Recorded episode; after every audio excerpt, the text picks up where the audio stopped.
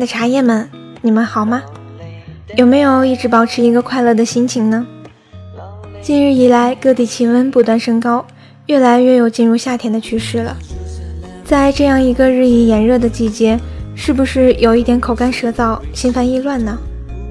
那就不要到处乱跑了，快来茶馆喝一杯清茶，听一首小曲儿，说一个故事，再品味一下人生吧。掸去你生活的尘埃，聆听我给你的温暖。这里是一家茶馆网络电台，我是主播洛洛，欢迎您的收听。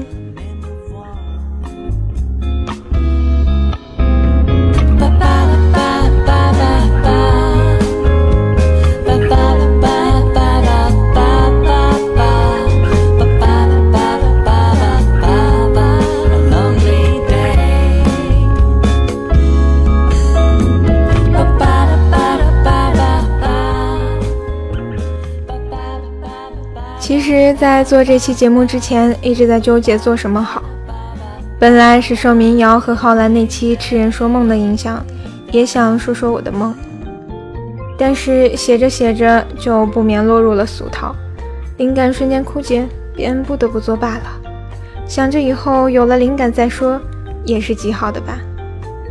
但是请允许我唠叨一下那些年的小梦想。小时候，我们所有人都说。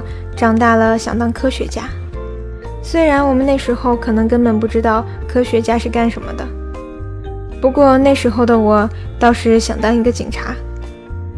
可能小的时候正义感爆棚，总是觉得想把坏人全都抓起来，而且警察破案推理的过程相当精彩，拔枪的姿势又特别帅气，尤其是那些女警，个个英姿飒爽，巾帼不让须眉。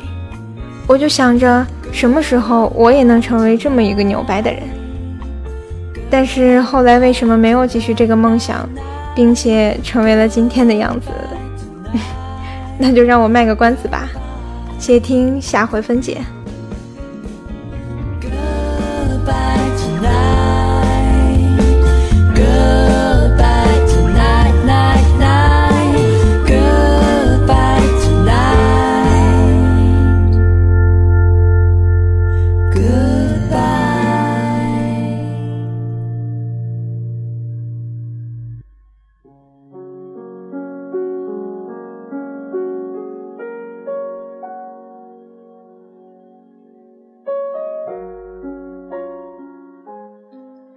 今天这期节目呢，我想跟大家分享一部短篇小说。这个故事应该很多朋友都看过，并且印象深刻。依稀记得我是在初中语文课本上看到的一篇文章，当时上课的时候真的有点昏昏欲睡了。读的时候也一直觉得是个没什么特点的故事，直到我读到了最后一句，瞬间就清醒了。我很清楚的记得，当时第一次看的感觉，被深深的震撼了。对，是震撼。于是，就算过了这么多年，它还一直留在我的记忆里，挥之不去。故事的前面可能没什么特别的，假如你从未看过或听过，请耐下心来，把故事听到最后。这篇小说虽然只有一千二百余字，但内涵十分丰富，所以当其译文在一九八七年七月号的外国小说选刊发表后，不久即选入中学教材。初读此文，觉得它像一泓清泉；再读之，则如橄榄在口，越嚼越有滋味。如果说欧·亨利是小说写法的创始者，那么泰格特就应该是他最佳的拥护者。和最好诠释了来自澳大利亚作家泰格特的短篇小说《窗》。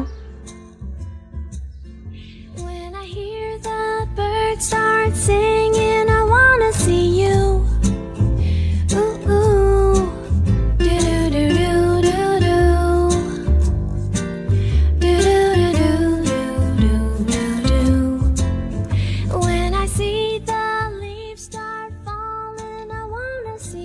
一家医院的病房里，曾住过两位病人，他们的病情都很严重。这间病房十分窄小，仅能容下两张病床。病房有一扇门和一个窗户，门通向走廊，透过窗户可以看到外界。其中一位病人经过允许，可以分别在每天上午和下午扶起身来坐上一个小时。这位病人的病床靠近窗口，而另一位病人则不得不日夜躺在病床上。当然。两位病人都需要静养治疗，使他们感到尤为痛苦的是，两人的病情不允许他们做任何事情借以消遣，既不能读书阅报，也不能听收音机、看电视，只有静静的躺着，而且只有他们两个人。啊，两个人经常谈天，一谈就是几个小时。他们谈起各自的家庭。妻小，各自的工作，各自在战争中做过些什么，曾在哪些地方度假，等等。每天上午和下午时间一到，靠近窗的病人就被扶起身来，开始一小时的仰坐。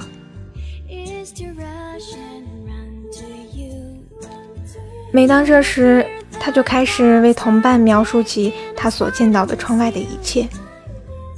渐渐的，每天的这两个小时几乎就成了他和同伴生活中的全部内容了。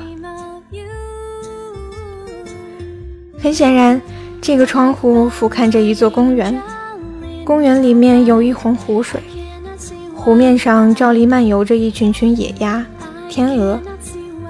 公园里的孩子们，有的在扔面包喂这些水禽，有的在摆弄游艇模型。一对对年轻的情侣手挽着手在树荫下散步。公园里鲜花盛开，主要有玫瑰花，但四周还有五彩斑斓、争相斗艳的牡丹花和金盏草。在公园那端的一角有一块网球场，有时那进行的比赛确实精彩，不时也有几场板球赛。虽然球衣够不上正式决赛的水平，但有的看总比没有的强。那边还有一块用于玩滚木球的草坪。公园的尽头是一排商店，在这些商店的后边，闹市区隐约可见。躺着的病人津津有味地听着这一切，这个时刻的每一分钟对他来说都是一种享受。描述仍在继续。一个孩童怎样差一点跌入湖中，身着夏装的姑娘是多么美丽动人。接着又是一场扣人心弦的网球赛。他听着这栩栩如生的描述，仿佛亲眼看到了窗外所发生的一切。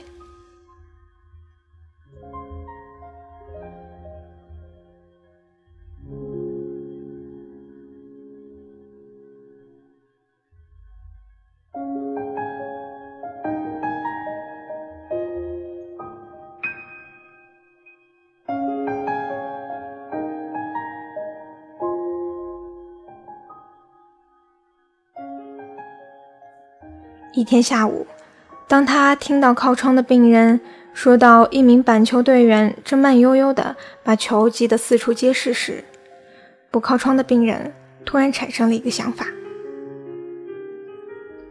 为什么偏是挨着窗户的那个人能有幸观赏到窗外的一切？为什么自己不应该得到这种机会的？他为自己会有这种想法而感到惭愧。竭力不再这么想，可是他越加克制，这种想法就变得越加强烈。直至一天以后，这个想法已经逐步变为紧挨着窗口的，为什么不该是我呢？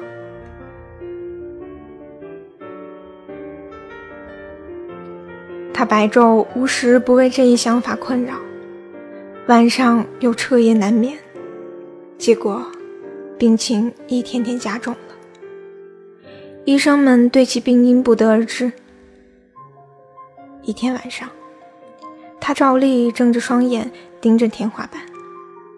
这时，他的同伴突然醒来，开始大声咳嗽，呼吸急促，时断时续。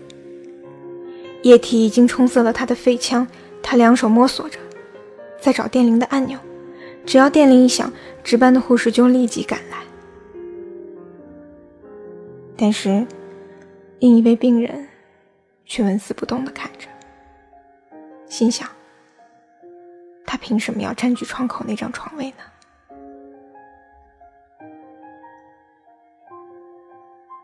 痛苦的咳嗽声打破了黑夜的沉静。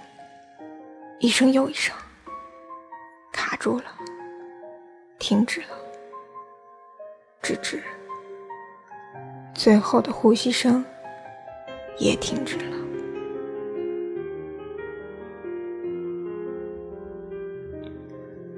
另一位病人仍然盯着天花板。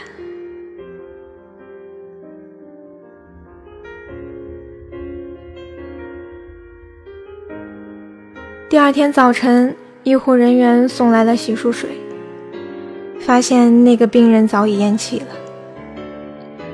他们静悄悄地将尸体抬了出去，丝毫没有大惊小怪。稍过几天，似乎这时开口已正当得体。剩下的这位病人就立刻提出，是否能让他挪到窗口的那张床位上去。医护人员把他抬了过去，将他舒舒服服地安顿在那张病床上。接着，他们离开了病房，剩下他一个人躺在那儿。医生刚一离开，这位病人就十分痛苦地挣扎着，用一只胳膊撑起了身子，口中气喘吁吁。他探头朝窗口望去。他看到的只是光秃秃的一堵墙。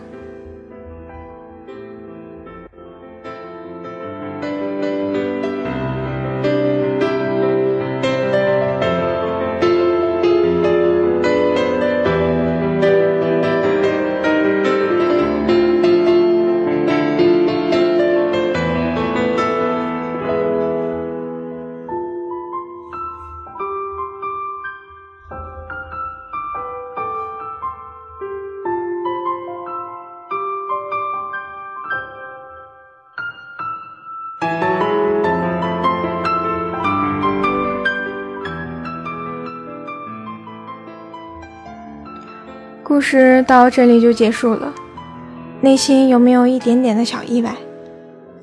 可能我是个没什么创造力和想象力的人，在当时昏昏欲睡的午后，被这个结局震撼了好久好久。想说些什么，却不知道说些什么。作者以窗为题写了这个故事，或许这个故事是要我们明白，无论是什么样的窗。我们都能通过它看到窗外的景色，不会因为不能去到外面而感到遗憾。很多时候，能从窗口看到不一样的风景。靠窗的病人用心良苦地编织了那些美丽的谎言，反映出了人性的温和和善良。另一位病人却因为嫉妒，眼睁睁地看着他死去，这反映了人性的自私和残忍。其实想一想。生活中的我们，都拥有人性的善恶，往往很多事情就在你的一念之间。You're the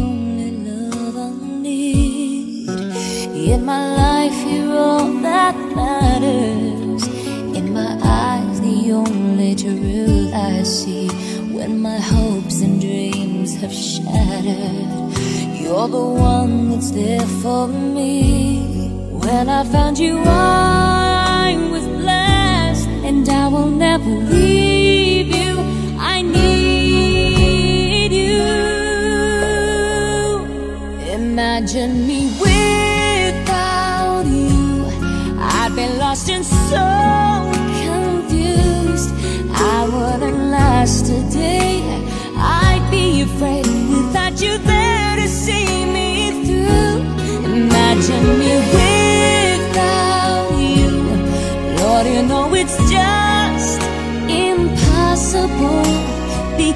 Because of you. It's all brand new. My life is now worthwhile. I can't imagine me without you. When you caught me, I was falling. Your love lifted me. 今天的节目到这里就结束了，感谢您的聆听，欢迎关注到我们的官方微博、微信“一家茶馆网络电台”茶馆洛姑娘，官方网站一家茶馆 FM 点 com，把你想说的或是你想听的，通通告诉我们吧。掸去你生活的尘埃，聆听我给你的温暖。这里依旧是一家茶馆网络电台，我们下期节目再见吧。我是洛洛，你知道我在等你吗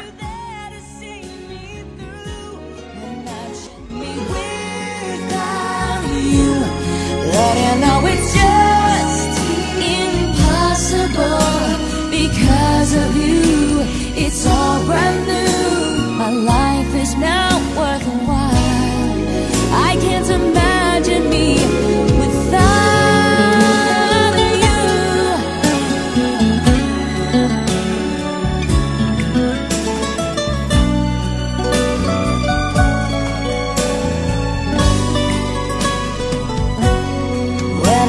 you are.